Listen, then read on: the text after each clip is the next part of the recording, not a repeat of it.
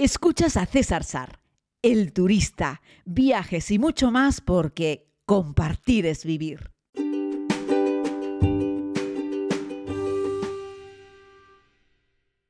Saludos querida comunidad, les hago este podcast por segunda vez. Sí, ustedes no saben nada, pero yo lo grabé entero, 15 minutos de un podcast, creo que muy bonito y bueno, pues lo voy a escuchar y no se oía nada. Problemas técnicos, ya saben, la vida, la tecnología, que en ocasiones es así. Bueno, lo entrego tarde, como siempre, como siempre digo, como siempre que estoy en casa porque he dormido como un lirón. Bueno, me desperté a las 4 de la mañana y no pude dormir hasta las seis y media y luego he dormido de seis y media a nueve y media. Así es que bueno, ando un poco trastocado con, bueno, no sé si con los horarios o por lo menos con el cansancio. Así es que bueno, aquí estoy. Quería aprovechar el podcast de hoy para eh, trasladarles em, alguna cosa que me habéis preguntado en alguna ocasión y que no he podido comentar de una forma más eh, distendida o alargarme un poco. Hablo del equipaje, del equipaje que llevo, de qué hago con la ropa, de cómo me organizo, etcétera, etcétera.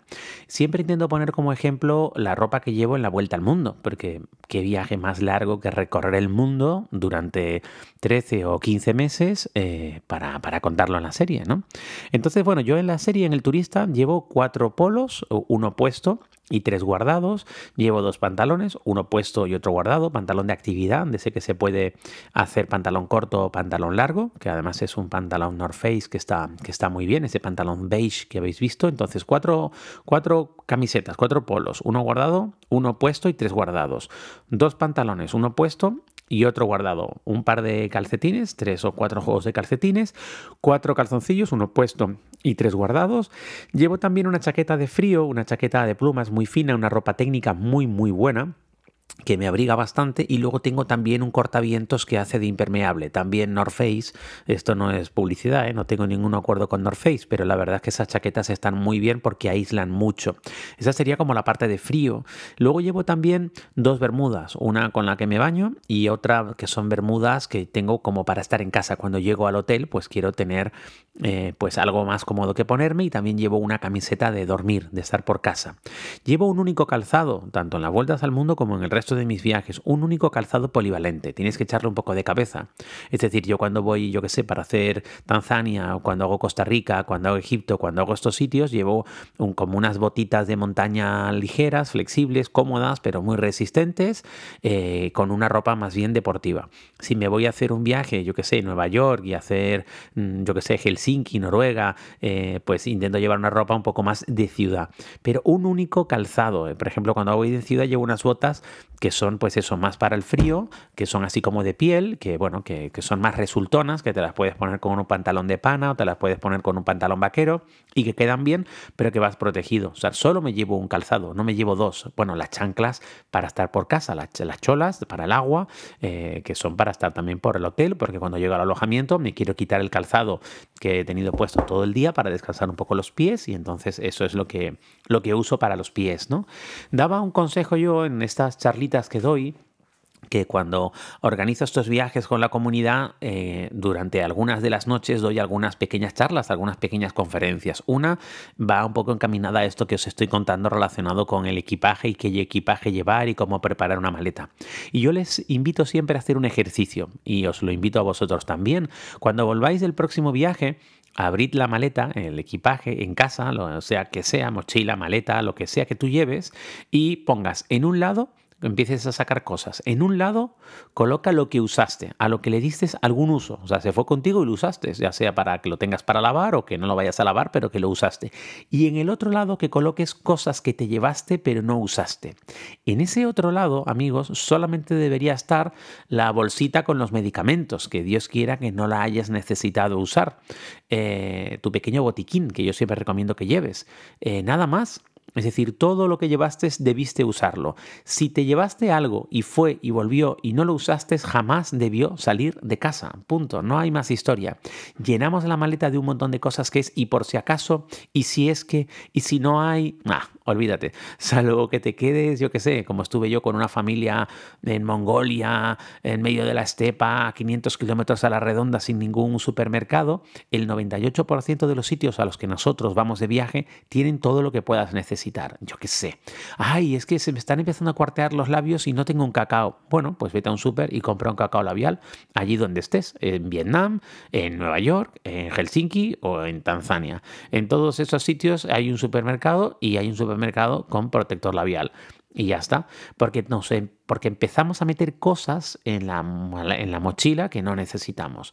Bueno, grandes clásicos. Secador del pelo. Hombre, Mira a ver dónde vas a ir. Si vas a estar una semana en Roma, una semana en Nueva York, una semana en Helsinki, eh, pues pregunta a tu hotel, eh, pero pregunta antes de ir y dile que necesitas un secador del pelo y te lo van a buscar. La mayoría de los hoteles hoy en día tienen y si no tienen y tú le avisas, tendrán un secador de pelo para ti seguro y eso que te ahorras cargar. Una plancha, pues en el 98% de los viajes no necesitas una plancha, por mucho que sea una plancha de viaje, eso pesa un montón. Eh, yo qué sé, si te vas de boda o te vas a una cosa de trabajo y tienes una cena y te has llevado una camisa o un vestido o algo y tienes que darle una planchada antes de ponértelo, pues pregunta igualmente en el hotel antes de ir si tienen plancha. El 98% de los hoteles, incluso los más cutres, tienen una plancha porque ellos también planchan muchas veces parte de la ropa de cama que te van a dar o tienen una plancha ahí precisamente para dar un servicio al cliente. Y si no, te la van a buscar. Y otro consejo, si encima, yo qué sé, te vas de boda y llevas un traje ahí medio doblado, lo sacas de la maleta y tienes miedo que tenga una arruga, no hace falta que te lleves una plancha. Es más probable que si llegas un día antes tengas una pequeña tintorería a la que llevarla por 5, 6, 7 euros y te van a dar la camisa planchada perfecta por un profesional y no tienes que estar ocupándote ni de hacerlo tú, ni siquiera de, planchar, eh, de, de llevarte la plancha. Luego hay muchos hoteles que te dan el servicio también. Yo creo que el servicio de planchado y lavandería de los hoteles es bastante abusivo en términos generales y te cobran demasiado dinero por ese servicio. Eh, ¿Qué pasa si te vas muchos días? ¿no? Pues igual que yo, igual que el turista. ¿Qué hace el turista? Pues lavar ropa. Eh, ¿Y dónde lavo ropa? Pues, pues múltiples opciones. Me voy a una lavandería y meto unas monedas o como hice en Georgia ahora, bueno, ahora justo antes de la pandemia, que me vine corriendo porque, porque cerraban el país, la misma señora que me daba la habitación de ese pequeño hotel muy cutrillo, eh, le pregunté por lavarropa, no sabía inglés, pero le hice el gestito así con las manos de lavarropa, me entendió rápidamente, me pidió la bolsa de la ropa sucia, se la dio a otra señora, a otra señora que estaba allí en la puerta de al lado, y al día siguiente yo tenía mi ropa mm, lavada, seca, doblada y con un olorcito maravilloso. Y me cobraron 50 céntimos de euro. Bueno, yo les pagué el doble, les pagué uno. Dirán ustedes, qué cutre, uno. Bueno, uno es el doble de lo que me estaban pidiendo. La señora tenía una, una sonrisa de oreja a oreja y yo tenía otra sonrisa de oreja a oreja. Me encanta cuando en los acuerdos, si no, no habría acuerdo, las dos partes quedan contentas. ¿no? Lo que quiero decirte con esto es que en cualquier rincón del mundo, aunque no haya una lavadora, va a haber alguien que a cambio de un dinero te va a lavar la ropa. En la India también se la doy al doñito del hotel. En la India quienes hacen las habitaciones de los hoteles son, son chicos, son hombres siempre. Y le doy la bolsa al doñito y él se busca la vida, ya sea en el hotel o fuera del hotel. Y al día siguiente me da la ropa eh, lavada, seca y doblada. Y la verdad es que es una maravilla por cuatro perras. Así es que bueno, merece la pena que lo hagas. En Estados Unidos vas a poder lavar porque prácticamente todos los hoteles tienen un, un corner del laundry eh, del washroom y ahí vas a poder con monedas de 50 de, 25 centavos lavar y secar tu ropa. Igual que en las lavanderías que hay hoy en día en las calles en España que es una pequeña local que entras allí y lavas ropa y ya está no así es que bueno no necesitas llevar un montón de ropa. Lo más inteligente es lavar ropa. Eh, truco método ya en plan súper mm, básico. Bueno pues sabéis que os he hablado algunas veces de las pastillas de jabón DAF eh, la pastilla grande de jabón DAF que es un jabón muy cremoso. Por cierto, es un jabón con el que te puedes eh, lavar el cuerpo perfectamente porque ya te digo, es muy muy rico. Alguna vez lo he usado también para lavarme el pelo. Probadlo porque son todo ventajas pesa poco, abulta poco, no es un líquido como el champú, el, el, gel que tienes que llevar a los sitios, es la pastilla de jabón DAF. Eh, y entonces lo que hago es que tiro la ropa al plato de ducha o a la bañera donde me estoy duchando y yo me voy duchando yo. Eh, me voy lavando el cuerpo, la cabeza y ahí va escurriendo agua y va escurriendo jabón al plato de ducha o a la bañera y yo mientras tanto voy pisoteando un poquito la ropa como, como quien pisa uva, una cosa así. Bueno, pues yo he lanzado mi ropa sucia en el fondo y la voy pisoteando mientras me voy duchando. Cuando yo ya estoy limpito, pues me pongo de cunclillas y le doy un último restriegue, un último frotado a las partes más sensibles de la ropa donde yo creo que puede estar más sucio. Y nada, y luego escurro la ropa y la pongo a secar. Eh, ya está, si voy a estar varios días en ese alojamiento, la ropa se va a secar y no tengo más problemas. Si vas a estar mm, solo dos días o una noche y tienes que lavar un poco de ropa interior, pues nada más hacer el checking en el lavabo, le das un frote a los calzoncillos, eh, los escurres y los pones a secar y para mañana, eh, como uso calzoncillos sintéticos muy finitos, de esos de Decathlon, pues, pues se van a secar. Si eres chica, más fácil todavía, porque las braguitas tienen menos tela y se secan aún más rápido todavía que los calzoncillos de los chicos, ¿no? Así es que el secreto de esto es, en vez de cargar una tonelada de ropa, es más fácil lavar y también ver un poco el lugar del mundo al que vas. Si solamente vas a estar una semana en Nueva York y te quieres llevar una prenda por día, pues llévate una prenda por día, pero no te lleves 15. No creo que sea necesario, no te lleves una para la mañana y otra para la noche. Un único calzado polivalente es parte del secreto para que la maleta no abulte y no pese mucho.